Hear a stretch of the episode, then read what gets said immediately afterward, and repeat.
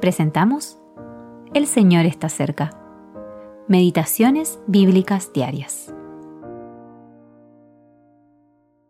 Meditación para el día 21 de enero de 2024.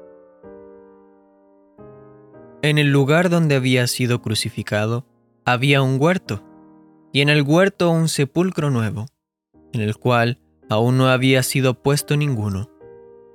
Allí pues, por causa de la preparación de la Pascua de los judíos, y porque aquel sepulcro estaba cerca, pusieron a Jesús. Juan capítulo 19 versículos 41 al 42.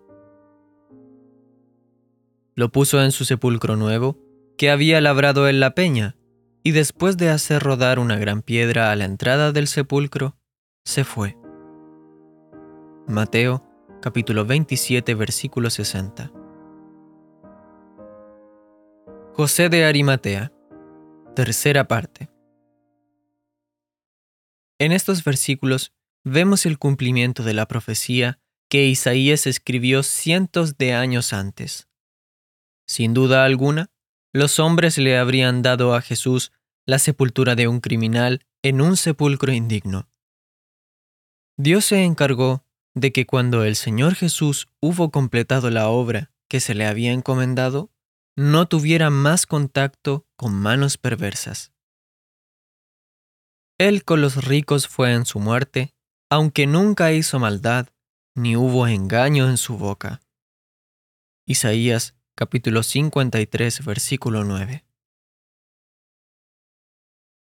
Cuando José de Arimatea y Nicodemo envolvieron el cuerpo de Jesús, con las especias aromáticas en un lienzo limpio, el día ya estaba acabando. Cerca del lugar de la crucifixión había un sepulcro nuevo, un sepulcro que José de Arimatea había hecho excavar en la roca para su propia sepultura. Allí, debido a la falta de tiempo, depositaron el cuerpo del Señor. Algunas de las mujeres que habían seguido al Señor se encontraban cerca observando el lugar en el que su cuerpo fue puesto. Al leer los relatos de los cuatro evangelios, podemos apreciar el cuidado que Dios puso en el cuerpo de su Hijo.